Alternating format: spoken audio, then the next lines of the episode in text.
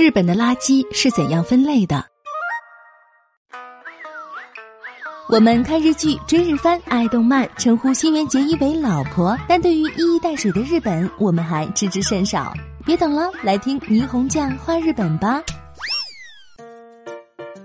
我国正在普遍推行垃圾分类制度，但在很多城市小区，虽然垃圾回收站点上清楚地标示着可回收垃圾、厨余垃圾和其他垃圾，但垃圾桶里的东西却名不副实，似乎城市垃圾分类正处于艰难的探索之路上。那么，日本在这方面是怎么做的呢？这次我们请一位在日本生活了三十年的中国妈妈来介绍一下日本的垃圾分类回收情况。六月三号，新华社上有一条消息，报道了习近平主席对垃圾分类工作做出的重要指示，强调实行垃圾分类关系到广大人民群众生活环境以及节约使用资源，也是社会文明水平的一个重要体现。我国很多地方已经开始普遍推行垃圾分类制度，今后还将在全国城乡更大范围推广与实施。垃圾分类和资源有效利用必将成为举国上下的一大重要课题。其实，垃圾分类、废物利用、节约和环保是全世界共同的课题。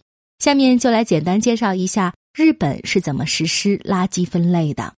在日本，垃圾大分为工业垃圾和普通垃圾，普通垃圾又分为商店办公室垃圾和居民生活垃圾。与我们每个人每天的生活紧密相关的，当然是生活中的垃圾。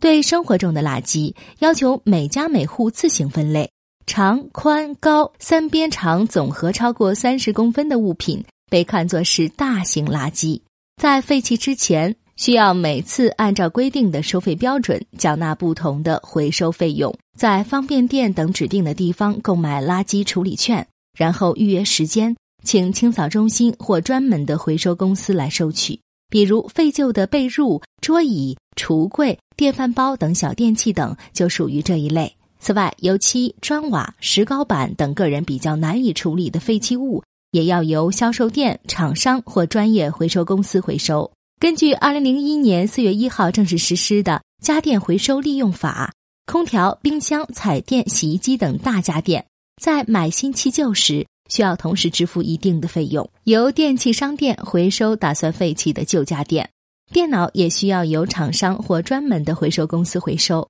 剩下的生活垃圾则分为可燃、不燃和资源垃圾三类。可燃垃圾包括厨余垃圾、少量的汁液、纸屑、塑料类、橡胶、皮革制品和旧衣服等；不燃垃圾包括金属、陶瓷器皿、玻璃制品等；资源垃圾一般分为瓶子、铁罐、易拉罐、喷雾罐、干电池、瓦斯罐、旧报纸、纸箱、包装容器、塑料盒等。每个家庭必须按照各自居住地区回收站的具体要求。在规定的垃圾回收日的早晨，垃圾回收车抵达之前，把相应的垃圾整齐地放在回收箱内或包在透明的袋子里，放在指定的垃圾站点。用完的喷雾罐上要扎个小孔，彻底放进里面的气体，以免发生爆炸。塑料瓶的瓶盖和标签要拆掉另放，各种容器等要用水冲洗干净，不留异物。纸箱要拆开摊平，捆扎起来。报刊杂志等也要用绳子捆好，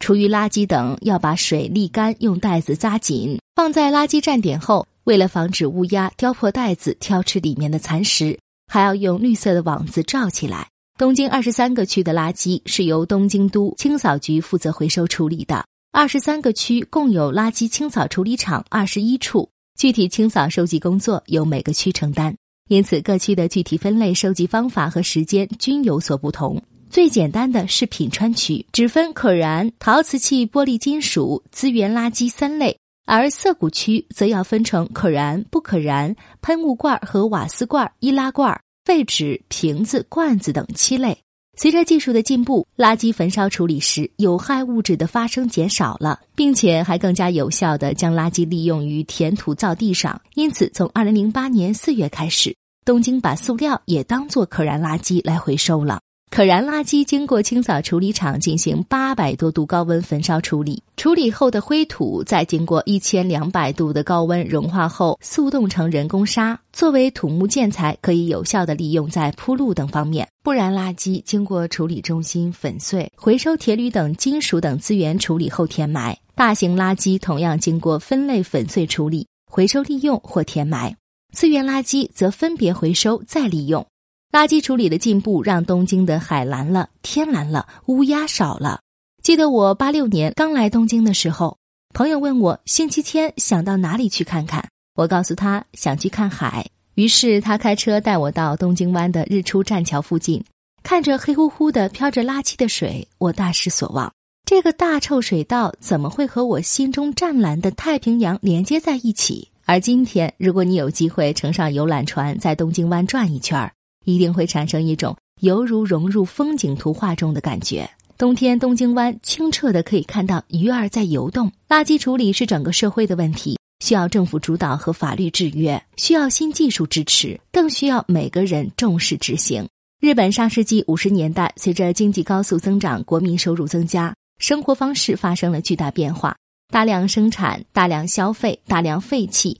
导致垃圾急剧增加。清扫处理负担加重，焚烧垃圾的浓烟也成为空气污染源。垃圾处理主要采用的是焚烧和填埋的方法，而能够用于填埋垃圾的地方，如今已处于无法继续承受状态。日本一九五四年制定了清扫法，开始面对垃圾治理这一社会问题。六十年代采用了可以自动机械式压缩垃圾的现代化垃圾收集车。一九七一年，日本政府设立了环境厅。二零零零年开始实施循环型社会形成推进基本法及资源有效利用促进法。二零零一年还改组了环境厅，并将它升级为环境省，可见对环境问题的重视程度日益提高。然而，垃圾分类是一项非常繁琐的事情。要想长期坚持下去并不容易，依法管理固然是必要的手段，但毫无疑问，更重要的是增强人们对环境问题的理解，在此基础上提高每个人的自觉性和责任感，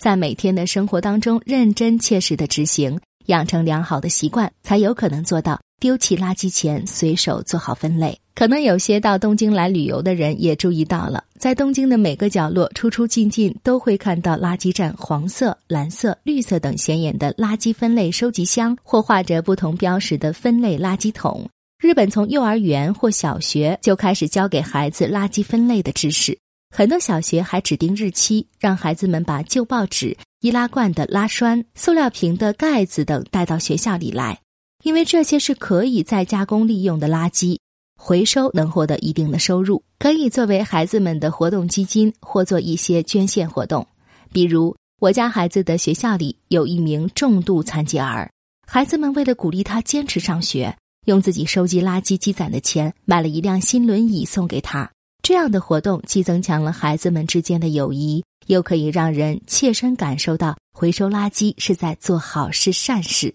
此外，日本的公立小学、中学都提供午饭。学生们和老师一起在教室里共餐，能吃多少盛多少，吃光自己盘子里的食物，把牛奶瓶放入回收箱是每天很自然的行为。每次郊游或户外活动，孩子们要自己做计划，列出必须携带物品一览表，其中肯定少不了的一样东西就是垃圾袋。不管到哪儿都随身携带垃圾袋，这样孩子们从小就培养起了自己的垃圾自己带回家的习惯。政府重视，法律完善。社会上各种形式的教育，逐渐提高了人们对垃圾分类的意识，普及减少浪费、重复使用和回收利用的环保理念，推动建设循环型社会，也开始出现了显著成效。从东京的官方统计数字可以看出，垃圾正在逐年减少。东京包括商店和办公室垃圾在内的垃圾量，一九八九年达四百九十万吨，二零零三年为三百四十九万吨，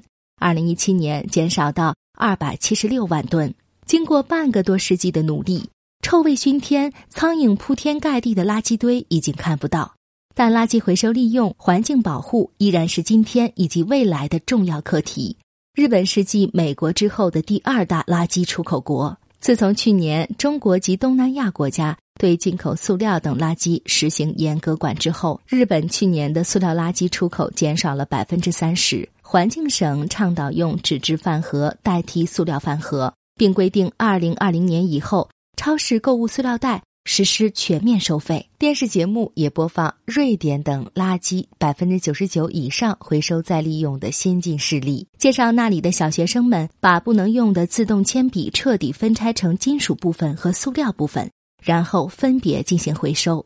相比之下，日本的分类还差得很远，彻底实现垃圾分类和回收利用的道路依然漫长。在中国，孩子们从小就知道“谁知盘中餐，粒粒皆辛苦”。我上学的时候已经是四十多年前的事儿了。宿舍楼里各处都能看到“随手关灯，节约用水”这样的提示标语，帮助我们在生活中养成了珍惜粮食、节电节水的习惯。相信垃圾分类也同样会经过日常点点滴滴的努力，越做越好。